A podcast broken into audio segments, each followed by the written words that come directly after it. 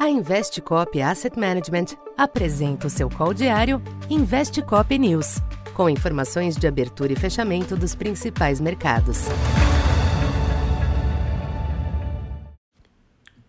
Boa tarde. Eu sou Silvio Campos Neto, economista da Tendências Consultoria, empresa parceira da Investcop. Hoje, dia 26 de junho, falando um pouco do comportamento dos mercados nesta segunda-feira. Os mercados internacionais continuaram influenciados pelos temores de novas elevações das taxas de juros e suas consequências no mundo avançado, o que manteve a tendência de ajustes nas bolsas. No entanto, as variações permaneceram contidas, sendo que o Nasdaq apresentou a maior baixa hoje, pouco acima de 1%, algo natural diante da forte valorização recente dos papéis de tecnologia. Os yields dos treasuries cederam marginalmente diante da busca por proteção, enquanto o dólar alternou altos e baixos ante as demais moedas.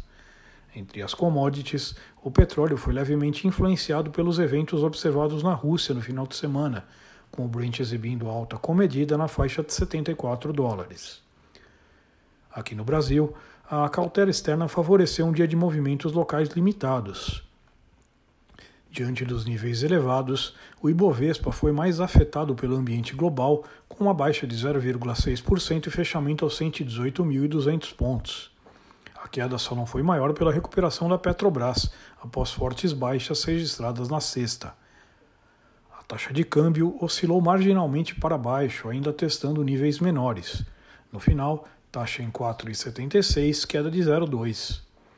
Já os DIs exibiram pequenas quedas ao longo da curva, dinâmica ajudada por novas reduções nas expectativas de inflação contidas na pesquisa Focus, na véspera data do Copom e do IPCA 15.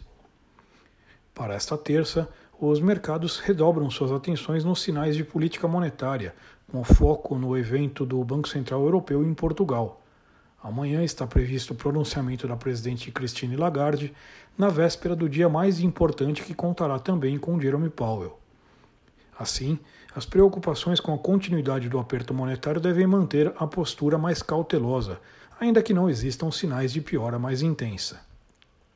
Aqui no Brasil, enquanto o Bolsa e Câmbio seguem monitorando o panorama internacional, a curva de juros avalia a importante agenda do dia. O IPCA 15 cheio deve vir baixo, de modo que vale observar suas aberturas. Já a ata do Copom pode amenizar um pouco o sinal duro emitido pelo comunicado, mencionando uma melhora do, em curso do quadro inflacionário. Então, por hoje é isso. Muito obrigado e até amanhã. Essa foi mais uma edição Investe Cop News.